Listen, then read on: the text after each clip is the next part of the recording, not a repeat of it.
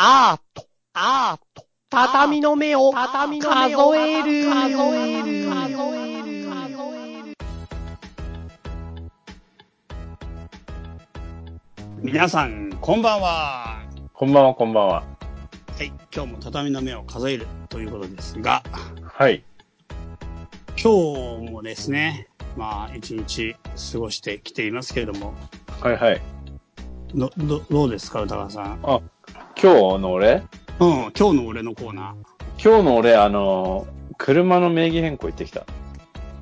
ー。えー、あんまやんないよね、車の名義変更って人生で。うん。それを、誰の名義だったの、今まで？今までね、あの、友達、くれた友達の名義でうん。ずっと乗ってて、うん。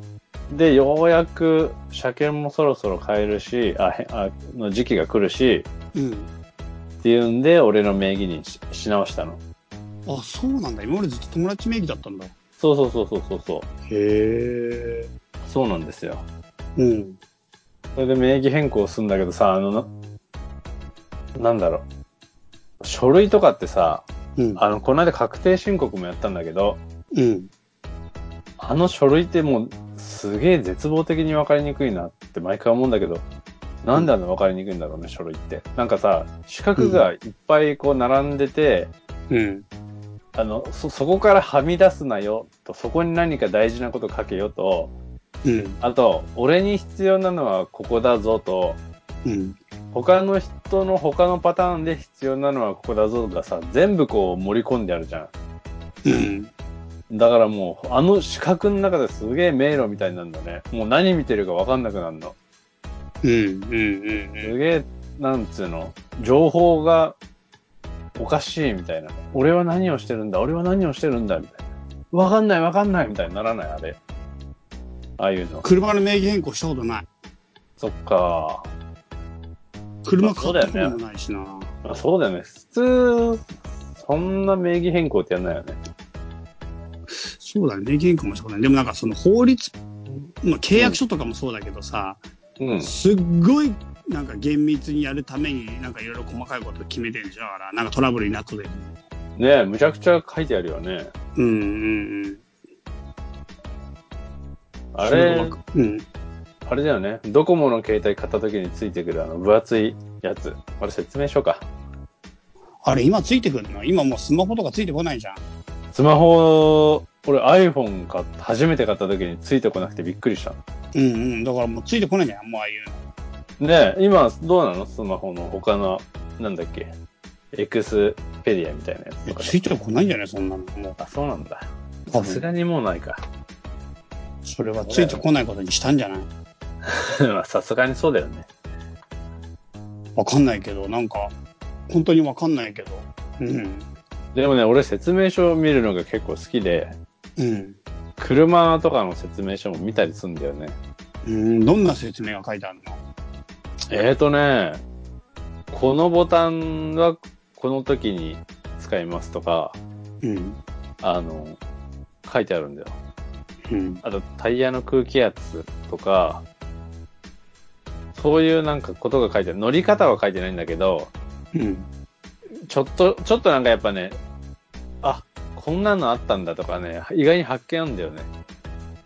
ああ、でもわかるわかる。俺もなんか、まあ、車はだから買ってないけど、ストーブの説明書とかやっぱ一回読むの。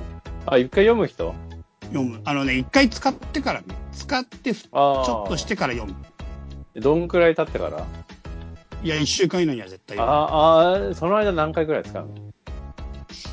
なんか、一回か二回ぐらいまず使って、で、読んだ後に、うわ、なんだ、こうするだったのか、みたいなの結構あああ、なるほど。る。うん。最初に読んだきゃよかったっていうのは結構あるよ。ああ、あるよね。結局そうだよね。うん、そうなる。でもなんかやってみたいんだよね、最初は。とりあえずスイッチ入れたい人でしょ。うん、そう。ああ。とりあえず。ずできるとこまでやってみたいし。ああ、あるある。あうの、んあるよ。そういう人いるよね。そういう人いるよねっていうのはさ、俺、俺も全く逆のタイプで。あ、そうなんだ。俺もとにかく最初に説明書読みたい人なんだよね。え？も、スイッチ入れる前に？う、スイッチ入れる前に。今、本当に入え、れたいんだよマジ。で？本当は入れたいんだよ、すごい。うん本当は入れたいんだけど、でもね、俺ね、もうスイッチ入れる前に、うん。あの、これを、こいつは、一体何ができんだろうをもう知りたくてしょうがないの。うん。こいつの可能性を全部知りたいって思っちゃうから、すごいスイッチ入れたいの我慢して説明書読むんだよね。偉いね。結構偉いね。結構偉いでしょ？全部読むの？大体全部読む。うーん。そんで？全部読む。で、一通り読んで、なるほどで、あ、ここういうことができんだ、こういうことができんだ、こういうことができんだで初めて使い始める。うーん。でもね、説明書は絶対読んだ方がいいんだよ。最初に。そうだよ、そうだよ。いつも後悔してる。なんで、なんで買えないの？やっぱやりたくなっちゃうね。そっか。やりたくなっちゃうのか。なっちゃわない？いいや、なっちゃうからすごい我慢してんだ、俺。や、それはすごいね。俺はもう押しちゃう。うちの、あの、カメラのお師匠さんいいじゃん。うん。あの、は、それで、うん。当時60万ぐらいしたストロボを買ってきて、うん。スイッチ速攻入れて、速攻壊してるからね。うん。押したいタイプじゃん。押したいタイプ。あとは、あの、うんこの間、あの、ほら、あの、木村伊兵衛賞、あ、木村伊兵衛賞って知ってる？知らない。えー写真界の芥川龍之介賞だっけなんだっけ？芥川賞うーん。っていう感じでやってんだけど、うん。そそれに、この間、あの、よく、あの、作品一緒に作ってる横田さんっていうのが、あの、受賞して、ええー、すごいじゃん、それ。そうなんだよ。すごいんだよ。めっちゃすごいじゃん。そうなんだよ。あの、写真界の芥川賞にうん。受賞して、うん。で、賞取ったんで、まあ、そ、まあ、どっちがすごいのか、まあ、わかんないんだけど、あの賞がすごいのか、横田さんがすごいのかの話で言えば、えっ、と、一応、今の流れでは、賞がすごいっていうより、横田さんがすごいの、あの、流れで話してんだけど、うん。で、一緒にさ、ね、もう、そんな、いもう、あの、なんだ、大層な先生ですよ。写真家先生ですよ。木村伊兵木村伊兵衛の賞を取る取った人なんて。あ、横田さんが？今そうそうそう横田さんが先生になった。そうそうそうそう。横田さんが先生になったのうん。ね。せうんでもその先生も一緒にいるときに急にカメラが壊れた壊れたっつって、うん。あの、おかしいおかしい。買ったばかりなのに壊れたっつって、うんすげえ大慌ててししてんの。うん。結構いいカメラなんで、あの、コンタックスっていうメーカーのうん。G2 だったかな。あの、結構昔のカメラなんだけど、すごく性能が良くて、今でも人気があるみたいな、いいカメラなの。うーん。もう壊れた壊れたって言って、慌てふた、慌てふためいてるわけよ、先生が。うん。うん。で、ガチャガチャガチャガチャって言うんだけど、ダメだ、壊れたって言って、うん。ちちょっとあの、見せてくださいと。ね、先生と。うん。でカメラ見たら、うん。電源ボタン入れてないんだよ。うん。うん。電源オフになってんの。うん。もう、説明書をうん。見てないからそういうことが起き起きんのね。うん。俺は、その場で説明書をうん。iPhone でうん。ダウンロードして、うん。ざっと見たりするわけよ。すごいよな。でもね、説。明書、おかしくないもう説明書見たらだって電源オンにするって絶対書いてあるじゃん。うん。電源オンにしないでたら動かないじゃん。え、今までは使ってなくて初めて使う日なの？初めてつ、初めて現場に持ってきた日なの。ああ。一回も使ったことないんだ。一回も使ったことない、買ってから。はいはいはいはい。え、でもだから電源わかるじゃん。まあ、だから電源ぐらいわかるはずなんだけどさ。だから、普通にだから考えたらね説明書見ないね。だから説明書見ない。電源ぐらいわかるだろうと思って見ないんだよ、そういう人いたち。やいやいやいや。でもさ、カメラって電源だけじゃないじゃん。いっぱいスイッチあんじゃん、あれ。なんかこああ、そうなんだ。う、細かい設定もいっぱいあるの。ボタン。ボタンがいっぱいついてんのに、うん。そのボタンがなんだろうってなるじゃん。うん。ででもさ、でも一応他のカメラ使ってたから、おおよそ見当はつくだろうって思うんじゃない？それがね、カメラってね、結構、あー、どうだろうな。割と使い慣れてるやつだ、あの、タイプのメーカーだったら割と共通があるとかあるんだけど、うんうん。あの、昔のフィルムカメラとか使ってるとさ、その、年代もいきなり20年とか飛ぶわけじゃん。うん。そうすると、箱が撮れんの？そのカメラで撮ると20年前になるの？今。ならねえ よ20年前の映像。すげえ困んじゃん。だって、だって、それはさ、おばあちゃんを映したらいいよ。それ。うんおばあちゃん映したら、あ、私の若い頃はっつってもあれか、80歳のばあちゃん映しても60歳だから、そんな若くないもんね。いや、わかんないよ、そんなそのれでも嬉しいか。嬉しいよ。しかもなんかロマンあるな。なんか20年前のカメラで撮ると、フィルムで20年前が映るって。でも、あれだよ。その、今年、今年さ、うん。あの、小学校入学しましたみたいな子供撮っちゃった時、怖くない？何映るか分かんない怖い、怖い、怖い。ちょっと怖くない？結構怖い。ドキドキ。ドキドキする。てか、あ結の、構ドキドキするね。校門の前で桜の木のバックでさ、俺には20年前が映るって分かってる状態でさ、うんあめっちゃ怖いね。撮るよ みたいな感じで撮るのな、ど、どうなっちゃうんだろうみたいドキドキする。な。ドキドキするよね。現像の日ドキドキする。めっちゃ怖い。怖いよね。めっちゃ怖いね、それ。どっちが映っちゃうんだろう？なんかあの、どっち、どっちが映っちゃうかな？どっち？あの、なんていうの？細胞を、構成細胞がもう、?20 年前にはでもないでしょ。じゃあやっぱあれかな本当前世映っちゃうかな先生だったら超やばいな。り自分の娘を映したのにいつ、いつもか知らない漁師のおっさんとかが出てきたりするじゃんそうだよ。ランドセル背負った状態で。なんか、浦島太郎っぽい格好してるぞみたいな。あの、浦島太郎の謎の素材のスカートでも、でも待って待って。でも20年前って言っても、前世って言っても、20年前には変わりないから、そんなすごい浦島太郎にならないの。ああ。でもさ、どうなのそれって？例えば前世って言った時に、うん。俺の前世がさ、うん。その、俺が何その、一浪もしないで現世にいるわけなの？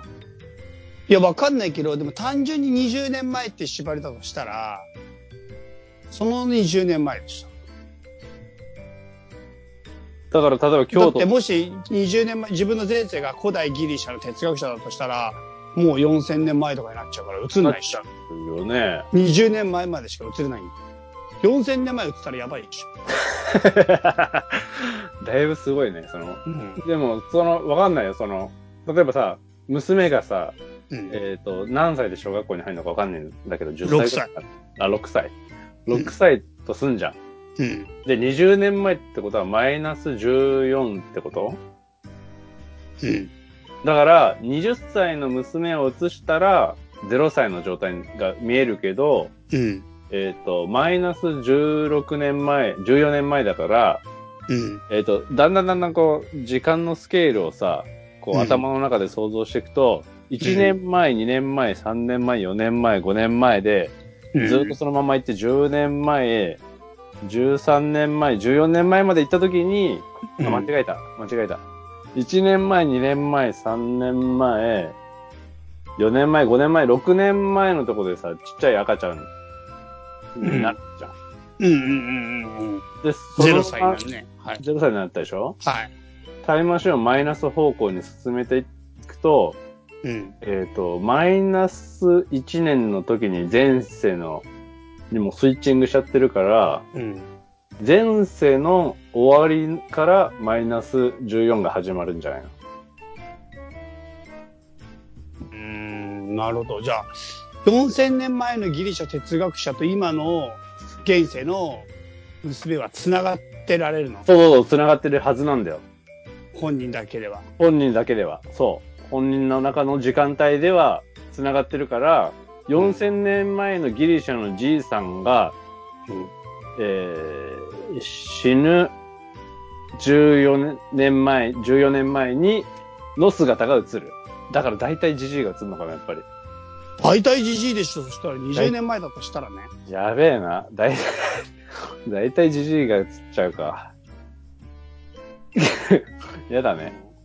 せっかくの日にそれを分かってて。入学式の分か撮ってて、だって。知らねえじじいになってると。だいたいじじいになってんだろうなって思いながら俺撮るんだよ。やだね。前世ってでも必ず地球なのかなうーん。どうなんだ？仏教どうな、仏教どうなってるの？仏教に仏教の宇宙観だと全然宇宙だからね。地球とは限らないからね、全く。他の星出てくるの？宇宙人って言い方ではないけど、他の世界っていう言い方をするけど、他の世界が想定されてる。だからそれが星っていう風に、すげえ厳密に今の私たちの地球みたいな世界の、世界といったものがこの星一つの感感覚で言ってないと思うけど、うん。他の世界がある。へで他の世界かから、例えばなんか、釈迦が説法してる時の、まあ、釈迦が例えば法華経を解く時なんて、他の世界から仏菩薩がみんな集まってきて、みんなでなんかそあの、あ。いろいろ、まあ、お祝いの音楽奏でたりとか、いろいろしたりする。他の世界からわざわざやってくる。そうか。そうだよね。そういう話してたもんね。他の世界から大集合するんだ。そうそうそうそうそう。で、その他の世界ってこの地球以外の世界。そっか。でも、それって別に地球的なのが、その、何？あの、なんとか平行世界的なノリの可能性もあるし、あるし、あと宇宙当時で言ったらはい他の国っていう可能性も全然当時の世界観ではあるよね。まあそうだよね。うんまあそうだよ。でも今の私たちの考えてたらもう地球は一個丸々分かってるから、ここじゃないとすると他の宇宙って考えにしても別に全然変じゃないっていうか、読み方のスケールがちょっと変わってくるけど、にまあそうだよね。その当時のわかんなさで言ったら、そうそうだもんね。そう、当時はインドしか分かってない、中国とインドしか分かってないところに、ね、北欧で生まれるとか生まれないって多分今で我々で言う他の世界、他の星と同じぐらいの感覚だよね。うん見たことも聞いたこともない白人の人がいるっていう。ね、他の宇宙ってことだもん。だよね。うん。他の宇宙と同じ。なるほど。他の世界だね。本当に。って考えたら、あるんじゃない？前世。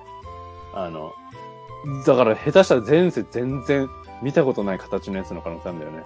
そうそうやばくない？それ。何これ。やばいよ。可愛い娘を映したはずなのに、すっごい巨大なタコみたいなやつとかさ、なんか、ね、ガムテープみたいになってるとかね。そう。どうする？え、でもそうしたらさ、20枚しかない写真で何撮る？あー、何撮ろうかな。なんか限定20枚しかもうフィルムないと。でも20年前は撮れると。撮れることは分かったと。1枚やってみて。やってみてっていうか、まあ一分かっていると。その時に、その20枚で撮るって決めたら、何撮る？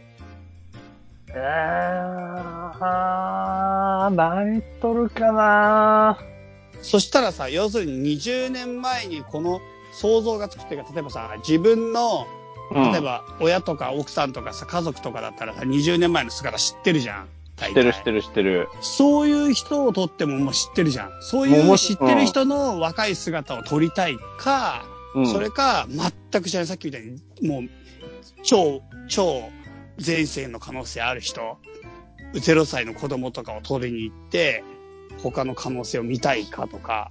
やっぱそっちだな、俺。そうだよね。ああ、保育園のあの集合写真とか撮りたいな。ああ、やばいね、それ。うんめちゃくちゃ面白いんじゃない？もう大爆笑だよ。それやばいでしょ。保育園の集合写真。みんな撮るよ撮るよとか言ってさ、うん。撮って配られたやつも全然何かわかんないの。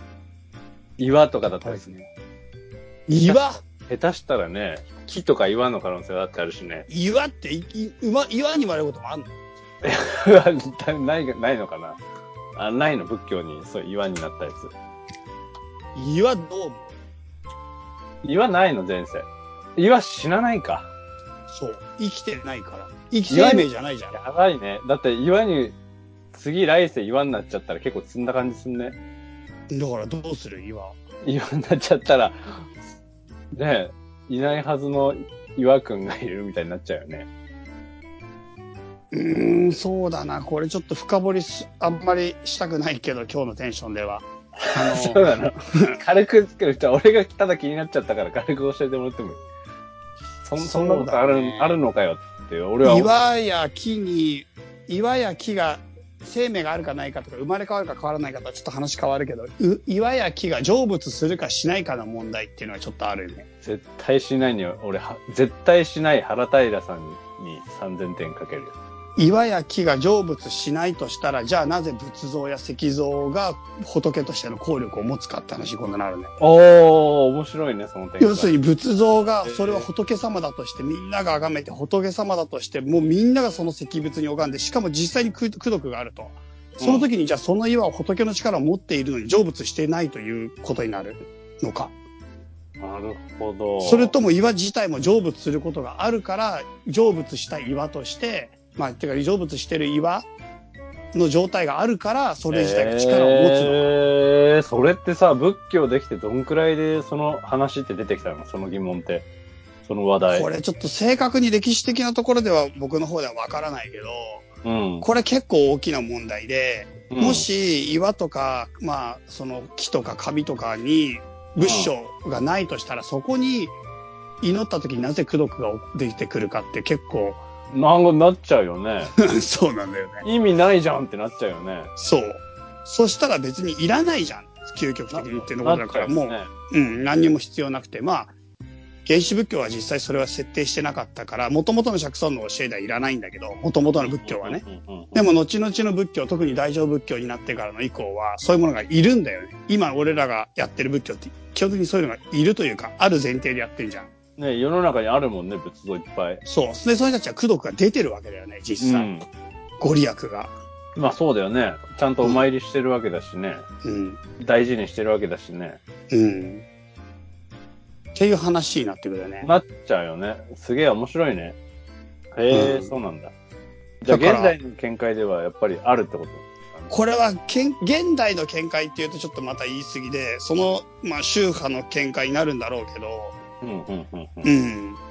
なんかやっぱりその、そうだな。これはだから、まあ、僕の見解ではその天台大師の、天台大師以降の1年3000の法理によると、その生命でないもの。うん。うん、だから1年3000は上非常にわたるっていう、まあ、言葉があるんだけど、その上っていうのは、要するに生命を持つ、感情を持つものと、非常というのは感情を持たないもの。うんうん。にも、この仏師、あの一年三千っていうのは、要するに仏の、仏のとしての性質が内在するっていう教えというか、考えがあって、そうすると、この、なんていうかな、仏というものが、まあ実は命そのものにも生命の中にもあらゆる命、犬や猫や豚にも実はあるし、その土地土地、その仏の土地とか、仏の世界みたいな、なんかその、なんて言えばいいの？場所にもあると。うんうんうんうんうんうん、そもそもその場所にも。で、物質にもあるという話になってくるんだよね。で、すべてに実は仏も地獄も天も何もかものそのまあ、仏教で説くすべての性質っていうものが備わってると。物質にも場所にも命にも備わってる。命と生きてる、生きとし生けるものにも備わってるなるほど。というふうに、まあ、考えてるのが、まあ、現代大師の言ってる話で、うんそれ、東アジアは大いにその影響、その思想下にあるから、影響は非常に強く受けてるから、うんうんうんうんまあ、僕の見解ではね、これもちょっと本当に厳密にはいろんな見解があると思うし、わかんないけど、うんうんうんうん。あると考えてると思う。うんなるほど、なるほど。すげえ面白いね。なんか、うん。その、その話ってさ、そのうん石を、うん。と仏を掘るじゃん、うん。石に。うん。とそれが意味があるものとしてそこにあるのは、うん。その人間の側に理由があるんじゃなくて、うん。やっぱり石にも、その、なんだ、仏があるんだっけ？世界があるんだっけ？そう。そう。世界があるから、そこに意味があるってことだよね。その、そう。これは重要なのは双方にある。要するに演技説によって我々は一つで単体で成り立たないから、うんうん、こっちにも仏の命があって、向こうにも仏の命があって、それが感応するというか、お互いに影響し合うことは常にあるわけじゃん。この国土。仏の人たちがばっか住んでる国土は仏の仏界になるわけよ。はんはんはんはんその代わりその仏界に行くとほ仏じゃない人も仏になっちゃうわけよ。え、そうなの？うん。なんか要するに全ては、なんていうか、感応し合ってるんだよね。うんこの反応し合うんだよ。お互いが影響し合うんだよね。なるほど。環境とそこに住む人間は一体じゃん。まあだから悪人ばっかいる、すっげえ意地悪なとこ行ったら自分も意地悪な気持ちになっちゃうじゃん。うん、なっみちゃうんね。な意地悪してきて意地悪なことしてくる人たちばっかいるっていう環境。その環境を作ってるのも人だし、そこに入ってくる新しい人もそれに影響されちゃう。なるほど。それがだから例えばガキ界だとすると、ガキ界っていうのは欲望でなんかもう自分だけ良ければよくてもうなんかすごくわがままな状態をガキ界っていうんだけど、例えばガキ界ばっかのとこにの世界が、人がいっぱいいるとこにいたらガキ界の世界にそこはなっちゃう。ガキ界の土地になっちゃう。うん、ああ、そうなっちゃうんだ。なっちゃう。で、これがだから言ってるのは、そのガキ界の土地があるんじゃなくて、すべての土地には仏界から地獄界までのすべての可能性があって、だから石には、どんな石にも仏から地獄までのすべての可能性があって、それの何を引き出すかっていう話。だから仏の石があるわけじゃない。なるほど。だから、俺らが仏として向き合えば、それも仏になるということか。そういうことになるよね。じゃあ、話を進めて、うん。石だけがあって、俺らがいなかったら、石自体が元来持つ性質もあるはずなんだよね。傾向性として。石自体が持ってる性質。例えばダイヤモンドの性質と普通の石ころの性質で全然違うわけで、そこに落ちてる、かああの、例えば、花崗岩の、花崗岩ってゴマ塩みたいな石があって、ダイヤモンドがあるじゃん。うんもう全然持ってる性質自体は違うじゃん。うん光って、片やキラキラキラキラ、磨けば光って。まあ、花崗岩もゴマ塩だけど、まあ、言ってみたらたくさんあるし、丸、まん丸いし、まあ、可愛いかもしれないけど、性質が違うから。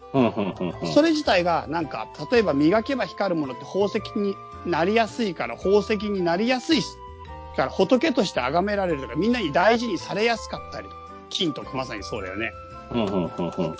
でも、花崗岩なんかは全然もういっぱいあるし、丸いし、蹴りやすかったから、みんなの子供たちに蹴る対象にされやすいとか。なんかそれ自体が、それもそも性質自体はあると思うんだよね。傾向が。なるほど。人間も同じなんだよ。仮に、人間がいなかった場合よ、うん。仏はいるのうーん、なんか、この世界を世界たらしめてる法則みたいなものを、まあ、うん仮に仏法と呼んでるとしたら、その仏法は、なんか別に普遍に常にあるって感じ？なるほど。うん。ってことはやっぱ岩は岩のままやっぱりあるってことだよね。うん。なるほど。あれ何が言いたかったんだっけな？ね、何の話になっちゃったかわかんないけど、でもなんか、今言ってることで結構すごくて、やっぱり、例えば1万円を印刷される運命の紙は1万円としてみんなに大事にされるけど、もうメモ用紙やトイレットペーパーになる紙は、そのままメモ用紙やトイレットペーパーとしてな、使われて捨てられちゃうわけじゃんうんうん。それって同じ紙で同じものなのに、全然扱いが違うから、やっぱりその紙というもの自体にも、地獄から仏までの性質のどれかがあって、それがその関係性の中で決まってくるんだよね。なるほど。うんあとは、ややっぱ、え、ってことは岩に生まれ変わることは、やっぱできないのかな？できんのかな？そうそう、生命としてだから見るとき時にどうかっていうのはちょっとわかんないよね。なんか今の科学では、うん。岩は生命の対象になってないけど、うん。なんかもっと進んだ時に、生命の解釈っていうのが、なんていうかな、なんか解釈の幅が広がる可能性あると思わない？ああ、あると思う。全然。なんか動物を。生命体として扱ったかと扱わなかった前の時代がある気がするんだよね。ああ、あるね。その次に植物を生命体として扱うか扱わなかった時代がある気がしない？ある気がする。魚はちょっと違うとかさ。そう。で、動いてればとりあえず動物みたいとか魚みたいに動いてりゃ生き物だよねっていう時代と、いやいや成長して変化してってるから植物も生き物だよねっていうふうに、なんか生命の解釈がやっぱ広がってきてる気がするんだよね。確かに。確かに、うんある、あるかもしれない。俺が当時の人だったら、うん。木とかもさ、それは実とかはなるけど、うん。ずっとそこいいんじゃうん。ん。だからなんか土と変わんないノリな気がしてきちゃいそうそうだよね。そう。なんか要するに一番あれなのはベジタリアンみたいなのってさ、うなんか、生き物は殺さないみたいに言ってるけど、生き物じゃん、生命も。俺たちの感覚から見たら。あの、まあ要するにそうだね、木々だって植物物生き生きてるじゃん。俺たちはそう思うじゃん。うん。でも、ベジタリアンの人たちはやっぱ動物を生き物っていうか、まあ生命っていうふうに捉えてるかわかんないけど、なんかそこに明確な線引きがあるじゃん。うん。動いてるもんとか、感情を持ってるかもしれないと考えられるものと、そういうふうに見えないものとの間の線引き。うん、うん、うん、うん。なんかああいう線引きの時代を多分超えてんじゃないかなって思っていて。そうなると我々の今の世界観っていうか考え方では岩とか石とか物質的なものには生命とかその生まれ変わりの対象にする感覚は、まあ今のとこないけど、なんかこれがずーっと進んでた時に、それがもしその範疇に入ってくるんだったら、なんか、ある、うるかもって思うよ。そうよね。その、岩の、今のさ、その、肺とか心臓とかさ、うんうん呼吸とか酸素に関わる、こう、生命のシステムと違うシステムが見つかった時とかにね、うん。あー、岩のこれ、生きてたんすね、みたいなやつ。うん。あそうだね。これ生きてるなんか、もしかしたら生命って枠ではない枠になるのかもしれないけどね。生きてるって枠とは違うのかもしれないけどね。岩枠。岩枠かな。なんかもっと大きなカテゴリーが一つできたときに、そこも生まれ変わりの対象。なんか、さっき言った植物に生まれ変わるって俺たちの中ではちょっと考え、考える対象に入るでしょ？あー、そうだね。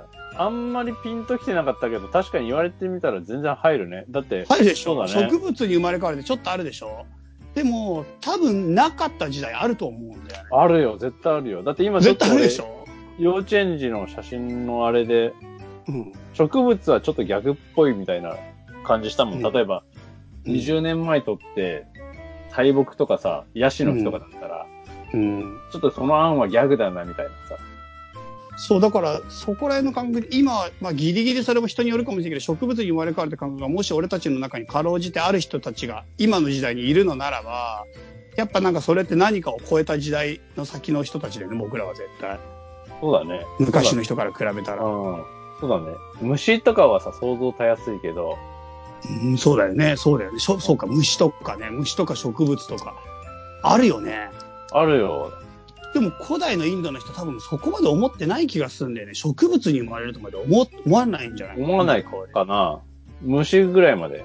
それとも動物、わかんないけど。哺乳類ぐらいまでかな。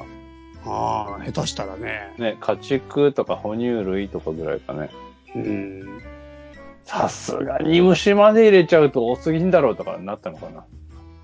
わかんないけど、生き物って感覚だから、なんか生き物とかなんかそこら辺の感覚がどんどん広がっていくのかなって思う。ね確かにそうかもしれない。ありより。なんか、誰かのツイッターで見たんだけどさ、うん。なんか岩の中にある鉄分みたいなものがさ、うん、なんかその音とかを実はなんか録音できるみたいな。はあ、なるほど。全然意味わかんないね。そう、だからなんか岩の近くとかで喋ったりとか、あと物質の近くで喋ってる時のこの声とかが実は全然蓄積することが可能で、それがむっちゃ科学が発達した後になんかそれを、その蓄積蓄積された音を取り出せるかもみたいな、なんかもう半分オカルトっぽい話だけど、ほんとそれ。いや、わかんないよ。でもなんか原理的にはなんかその、鉄、鉄のものに音をなんか託すことができるみたいな、なんかそんなのちらっとオカルトチックなの読んだことがあって、うん。なんかもうちょっと詳しく書いてあったから、それ自体はね。うん、うん、うんあもう全然オカルトの話なんだろうけど、うん。うん、うん。でもなんか、なんか面白い話だなと思っ。だってて、すごいじゃん。だって何億年分ものさ、うん。声がそこに入ってるわけでしょ？だったら。そうねやばくないそれ？やばいよね。聞き終わんのも何億年かかるよ、だっ そうだね。て。やばくないそれ？でもなんか岩すとか。木とかが記憶を留めるみたいのがあって、ちょっとロマンがあるっていうか。あるよね。それあるよ。うん。うん。だってぜ、すんげえ見てきてんじゃん。ものすごい岩、どっかの巨石とかさ、だってさ、こないだ、誰どこ行ったんだっけな？奥多摩の方行ったかなんか忘れたんだけどさ、うん。あの、縄文時代の人の墓墓みたいなさ、うん。あの、何？岸壁に穴が開いてて、うん。その近くで、うん。古代の墓になってて、で、うん中で暮らしてたんじゃないかみたいな。遺跡、発掘さされたものとかもあるみたいな。うん。とかもさ。墓で暮らしてんの？墓、いやいや、当時は墓じゃねえよ。当時は墓じゃねえよ。それは家だよ、それは。墓で暮らしてたら、それは家だよ。そうだよね。なんか、あの、あれでもじゃあどうなんだろう。家の近くに埋めたってことなのかな。わかんない。その、その、それ見てないから 何もわかんないけど。なんでそういう説明書ちゃんと読むのに、そういうのちゃんと読んでもらって。多分読んだんだけどね。多分読んだと思うんだけどね。焦っちゃったんだよね。焦っちゃったよ。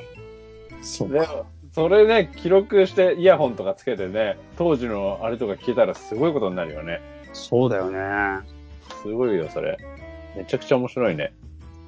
うん、なんかちょっとそんな話をちらっと、もうちょっと前つばもんっていうかあれだけどわかんないけど、なんか聞いたこと、見たことがある気がした。いいなぁ。それロマンだなぁ。イヤホン石に刺して音聞けたらすげえロマンだなうん。あとなんかね、もうちょっと近い話でたら、例えば、もうちょっと先にさ、うん。犬とかと意思疎通できるようになるとかさ、なってくると、犬や猫が何考えてるかとか、あと犬や猫が飼い主ので見て、見てきたことを知ってるとかさ、嫌だな。うん。こいつ一人の時こんなことしてたよ、とか。ああ、それ言われたくねえな、それ。まあ、誰も買わなくなるんじゃないそうなったら。だって告げ口しまくるわけでしょ。そう、そういうのとかもあり得るよね。あり得るね。うん。そうなったら可愛くない肝になりそうだな。俺さ、今家、うん家にさ、そのうんセンサー式のカメラを仕掛けてて、うん。家の中に。うん。で、この間まで今に仕掛けてて、うん。で、今庭に仕掛けてんだけど、うん。そのセンサーで動くものがあると勝手に録画されるみたいな。すげえな。そうそう、あの、あの、狩猟とかに、ハンティングとかに使うんだよね、多分。とか野生動物のが来てるかとか、うーん。そういうやつでさ、そんな高くない、安いんだよ。うん。で、それをさ、仕掛けておくと、まあ、結構忘れてんだよね、その、そこにカメラがあるとかさ。うんうんだで、後々見返すと、俺の記録が残ってたりとか、家族の記録が残ってたりとかさ、うん。あの、何気ない日の、あの、風で葉っぱが揺れてる、それに反応して、ただざわざわしてるのが映ってたりとかがさ、うんうんすげえこう後で見ると、記憶がそこにこう蓄積されてってる感じがさ、良くうん。て、うん。うん。それがなんかその、さっき言ってた岩みたいなやつとすげえ同じような感じがするというかさ、うんうん。そこにいて、そう、そこにあるだけで、こう、通りすがりのものがさ、どんどんどんどんこう通り過ぎてって、ただそれが蓄積されていくだけみたいなやうんうん。つ。すげえロマンチックだなまあ一方ではちょっと怖いけどね。怖いかな。怖いけどなんか後でふと思い返した時にちょっと良かったりするよね。うん、いいんだよ。だって、ほんと過ぎ去っていく日々だもん。わかそうんだよね。ね本来だったら絶対に消えてたはずの話だもんね。そうなんだよ。うんうんうんそれがただただ、こう、あの日のあの時の、あの日差しの中で葉っぱが揺れたっていうただけの出来事をうん。うん。覚えておいてくれる人がいるというかさ、うんうんうんうん。その感じがすごくこう嬉しいんだよね。なるほど。そうそうそうそう。それでなんかずっと仕掛けちゃうんだよな。ま あそのために仕掛けてんだ。作品とかじゃないんだ。誰かに覚えてもらう。俺の失われし日常。なんかね、しがみついておきたいんだよ、そういうのに。ちょっと。ちょっとだけしがみついておきたいの。なるほどね。うん。しがみついておきたい気分か。そうですよ。なるほど。え、で、結局、その、誰を20人取ることになった？え？ああ。今、その話からここまで来たんだよ。だいぶ遠いとこ来たね。やっぱね、やっぱあれかな。割と生ま、あ、生まれたての産婦人科とかの赤ちゃんがいっぱい並んでるところとか、あの、ああいうの撮りたいな。あもうやっぱりもうじゃあ、生まれ変わり限定だね、やっぱりもう。でもさ、でもさ、逆にさ、で、昔のじいさんとかさ、いろ、いろんなものが映るわけじゃん。うん。だったらもうそれ、最初っから何でもいいってことになっちゃうよね。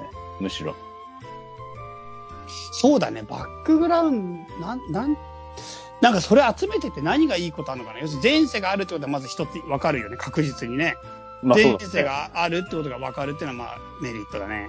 うんあとなんか、生まれ変わりのパターンとして人間になる前にいろんなケースがあるってことが分かるよね。わかるわかる。それが動物だったり、下手したら植物だったり、あとそこで初めて、え、岩も同じカテゴリーだったんだとか、ああ、なるね。なんか宇宙の真真実が分かっちゃうよね。わかっちゃあ、うわかっちゃう。ここまで同じカテゴリーなのえー、みたいなさ。ねじゃあ俺たあち来世岩あるとか分かっちゃうね。とわかっちゃうわかっちゃう。あの、こう、いっぱい取っていくうちに、うん。なぜか毎回トングだけは入ってるとかで、うん。トング、ギリありなのみたいな。トング、そうすると、今家にあるトングの扱い変わる？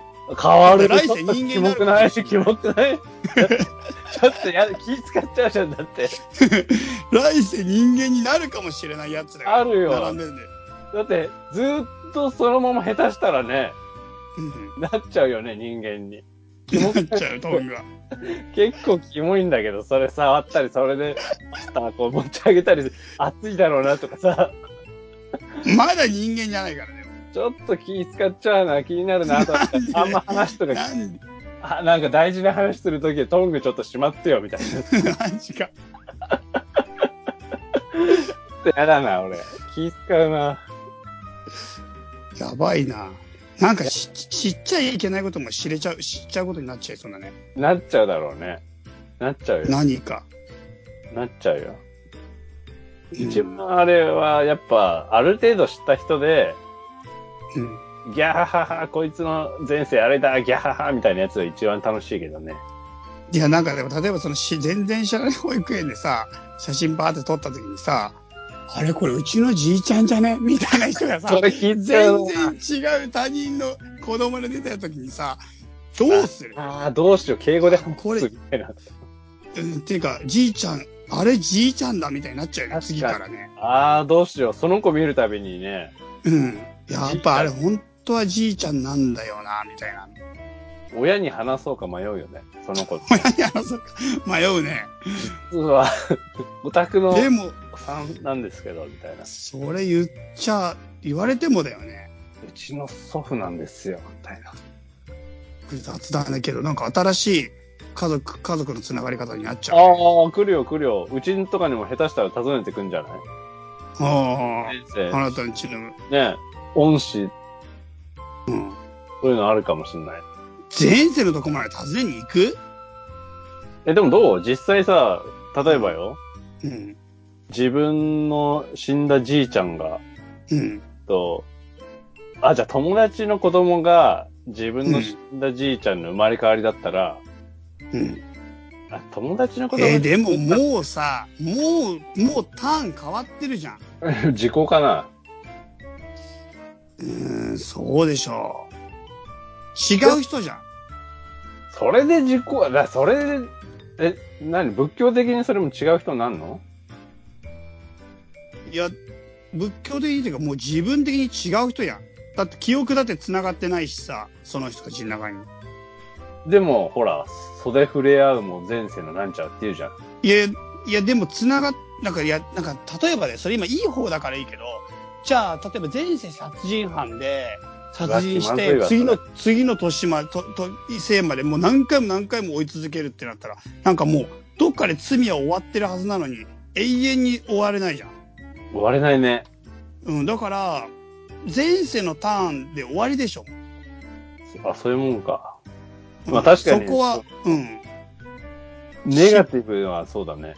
うん。だからネガティブもポジティブも一旦終わりにしないと、なんか、なんか要するに、多分、その生まれ変わりの中とか、まあ、なんかどっかのところでその罪とか、その賞みたいないい、いいこととかはああったともちょっと信じて、人為的に介入しない方がいいっしょ。ああ、なるほどな。なんかそこはもう生命の大いなる法則に任せて、人為的にさらにそこに感謝したり、さらに罪をなんか追求したりはない方がよくない？まあ、そこの方がいいかもしれない、確かに。うん。超生、なんか超生命のさ、原理みたいなところがもう一回くぐってるから、人間の社会って、俺らのな、なんか、俺らの気持ちをなんかお感謝してするのはいいけど、なんかその生命のもうすごい超絶対的な我々の倫理や、あの、力を超えた論理の中で、なんか一回サイクル回ったものはもうノータッチでいいんじゃない確かに、そうかもね。なんかそうじゃないと、うん。ちょっと人間の方のルール、社会ルールが重くなりすぎるもんね。うん。り人間の倫理観の方が生命の倫理観、倫理観っていうか生命の仕組みより重くなりすぎちゃって、アンバランスになるもんね。そうだと思う。だからなんか、本来だったら人間の中のルールだってさ、生命のさ、その、掟みたいのが完全に機能するんだったら、要するに悪いことしたやつは必ずこの世で罰を受けるっていうのがもう明確にあればさ、我々の中で納得いくからさ、俺らが罰与えなくていいじゃん。罰を。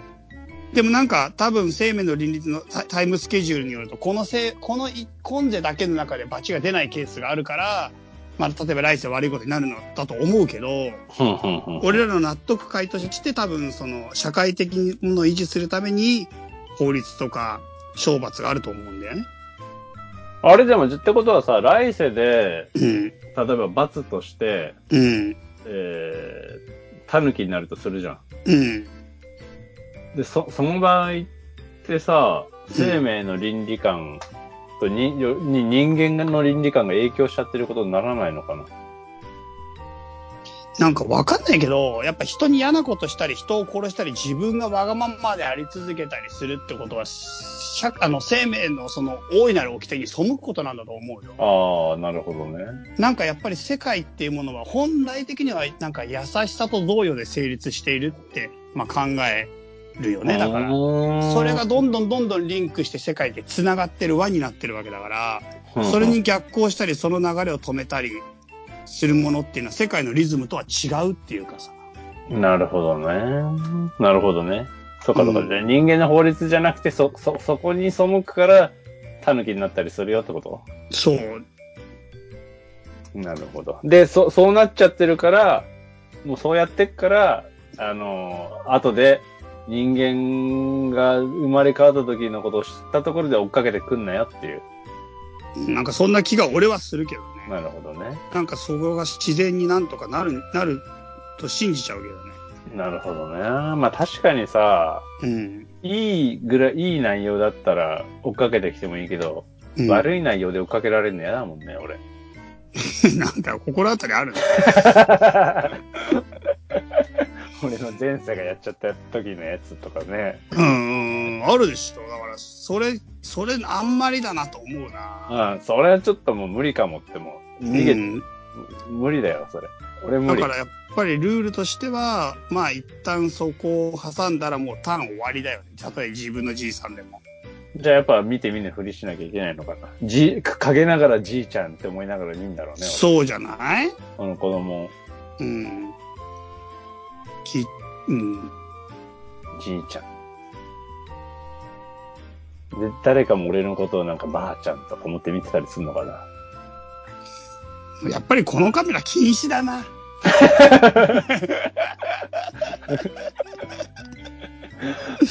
何か支障が出るね、やっぱり。なんか、今のこの世界の中での、やっぱ、序列と言っちゃ変だけど、やっぱ順番みたいなものに対して影響が出ちゃうの良くないね。うん生まれ今のこの。世界の中では、この人の子供で、この人と、この人が親で、で、なんかこういう風に生まれた順番があるからっていう流れみたいなものが、やっぱ覆されちゃうとうん。難しいね。社会生活的に。まあそうだよね。いきなりシャッフルかけられるようなもんだもんね。うん。順番シャッフルだもんね、いきなり。その順番結構重要じゃん。その順番によってやっぱりさ、受けるオンの流れ、オンのさ、重さが全然違うじゃん、やっぱり。オン、オンうん。先に生まれた人からの方が恩恵いっぱい、先に生まれた人から、後から生まれ、後から生まれた人は、自分より前に生まれた人の恩恵を大いに受けて必ず生きるじゃん。どんな人ああ、まあそうだね。そういう意味で後から生まれた人が先に生まれた人をやっぱり尊敬してる構図がずっと基本的にはあるじゃん。ああ、そうだね。それが根底から覆されちゃうっていうか、後と先のその感じが。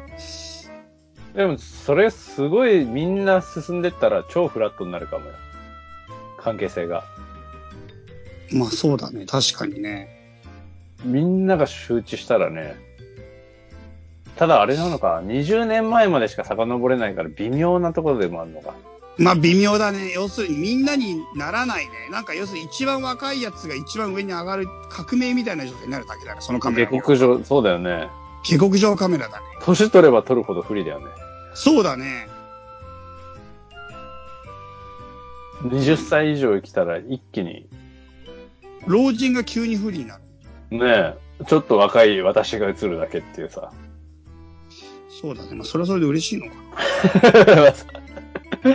どうなんだろうね。俺が今、10代のところとかになったら、別に嬉しかないけどね。20年前になって、全然今のぐらいの年齢だったら全く嬉しくないな。ね18とかでなったところで別になんか、18の時の自分の写真とかいらねえけどな、今。いらないよね。うん。むしろ恥ずかしいってもう、うん、もうも恥ずかしいもんな女子は欲しいのか。18歳の私？やっぱり恥ずかしいんじゃない？やっぱりこう、なんか、ああ、私はこう、見られようとしていたとかさ、若気ないっぱいあるんじゃないの？でもなんかうちの職場で、なんか、ある人が、なんかその証明写真みたいなの出してくださいみたいな感じで、うん。あじゃあ証明写真持ってきますみたいな感じで、自分が17歳の時の写真を持ってきて、で、私顔全然変わらないから、もうほんとこれで全然大丈夫だよみたいな感じで、その写真持ってきて、え？マジ全然違えんだけどみたいなみんな思ったけど何も言えなくて、結局それになっちゃった時あったけどね。すごいね、それ。なんかしょすごい。いろいろすごいね。正式な履歴書とかじゃないから3ヶ月以内とか別に何にも規定がなくて、普通にその会社の中で使う写真で自分それぞれの紹介みたいなやつ作りたいから顔写真持ってきてみたいな時に全然顔変わんないからとか言って17歳の写真持ってきた。それは、どう考え、だって、生物が違うじゃん。だって。自信満々ニッコニコで女子が言ってきて、もう誰も何も言えなくて、そうだねとか言ってもうそれ使うしかなかったっていう。そうだよな。どうし、ね、だって、その、精神は続いてるけどさ、身体の細胞の入れ、何何回入れ替わってんだよっていう感じじゃん。それはでも、でも本人はもう全然変わってないからって言い張ってたから、そうなるともうそこまで言い張られるとさ、いやいやいやいやって言えなくない？言えない。その信じてる何かを壊ししてはいけない気がする。うん。何かを。何かを言えない。それで、な、その写真使った時あって、その時結構びっくりした。そっか、まだからあ、女子はやっぱ若い、そういうの好きなんじゃない？ざっくりだな、それも。それはそれで、それざっくりだな。それびっくりした記憶がある、本当に。衝撃を受けた。全然違うよ。ねえってもう誰もが心の中で思いながら、ああ、結構まだった、あれは。もう本当突っ込みようがなかった。それはまあ突っ込めないよね。うん。もう、それは本人の意見を尊重するしかない。ないでしょ。だって、俺らが間違ってる可能性だってあるだろうし。全然変わんないから、そう。なんか自分の写真持ってきてくださいみたいに言ったら、そんな17歳の持ってくるわけないだろ。思ってる。しかもその紹介のやつに使う、広報みたいなのに使うやつで、それぞれ自分の写真持ってきてみたいな時だよ。あれはマジビビったから。確かになかなか持ってかないよな。俺も、うん俺も確かに17歳の写真を引っ張り出そうと思わないもんな。そう、でも私は全然顔が変わらないと。